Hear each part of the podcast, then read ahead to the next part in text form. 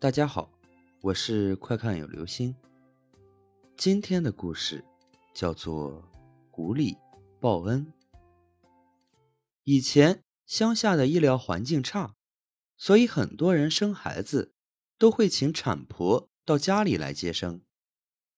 六婆就是众多产婆中的一个，也是附近几条村子中技术最好的产婆。她是个心地善良的人，基本上不杀生。遇到一些可怜的人，他也会施以援手。就像村口的王家，王家男人打猎时丢了性命，他老婆带着三个孩子守了寡。六婆知道他们家过得艰苦，所以经常会接济他们一家。似乎也因为善良的原因。六婆年近六十了，头发依然乌黑，精气神十足，身体很健朗。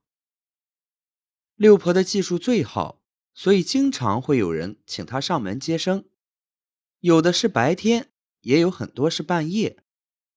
乡村的半夜，普通人看着安静，可实际上邪门的很。六婆说，她做产婆这么多年。遇到最诡异的是，他帮狐狸接生。有天半夜，六婆都要熄灯睡觉了，突然听到门口一阵急促的敲门声。六婆赶紧把门打开，借着月光，六婆看到门口站着一个唇红齿白的小男孩。那男孩衣着朴素。言语间流露出大人般的沉稳。男孩说道：“是六婆吗？我家长辈要生了，有些凶险，请您过来帮忙接生。”六婆一听，这人命关天的事情，可不能马虎，转身围上围裙，就急匆匆地跟着去了。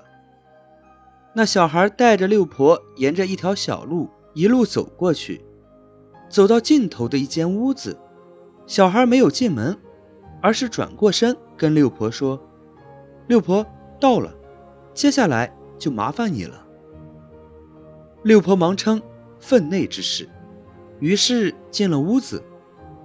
一进屋子，就看到床上躺着一位美艳的少妇，那少妇肚子非常大，六婆一看就知道。这是马上要临盆了，少妇有些虚弱的说道：“六婆辛苦你了。”六婆连忙过去，那胎儿胎位不正，果然有些凶险。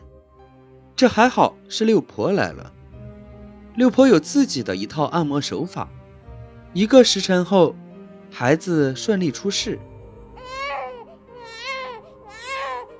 六婆忙得气喘吁吁。那妇人说：“家里熬了些鸡汤，要请六婆喝碗鸡汤。”六婆连忙说道：“不用不用，你这刚生完孩子，你才需要进补，这鸡汤你留着喝。”说完又推辞了一番，就离开屋子回家了。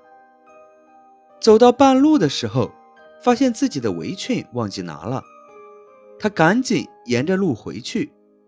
走到差不多的时候，远远看去，哪有什么屋子，就是一片荒地。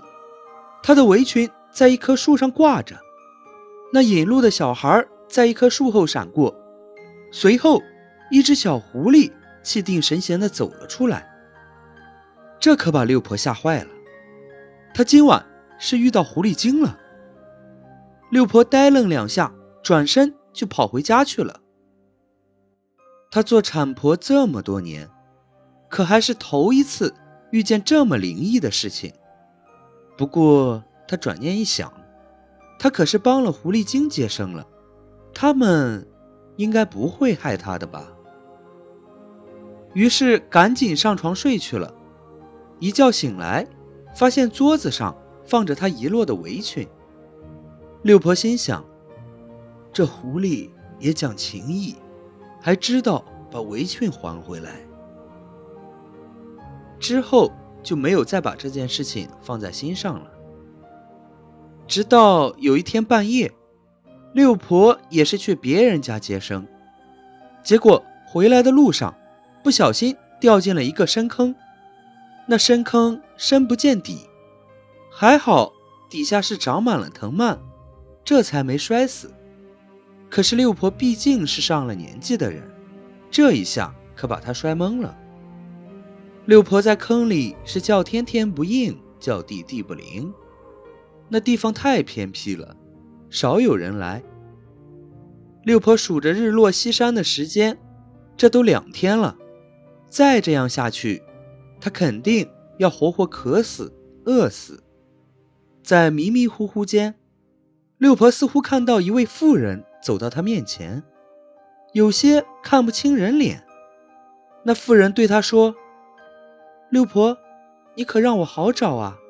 没想到你摔这里了。之前成了你的恩惠，这次就当还你恩情了。你且等着。妇人说完就不见了。六婆也昏睡了过去。等六婆醒来的时候，发现自己在家里，村口的王寡妇在照顾着她。王寡妇说。她今天早上出门就看见六婆躺在村口那里，王寡妇赶紧抬她进了门。六婆知道，她本来是要死的人，是那狐狸精救了她一命。她没有想到，精怪之辈，道义更深。好了，这就是今天的故事，狐狸报恩。所以，我们还是要心怀善念。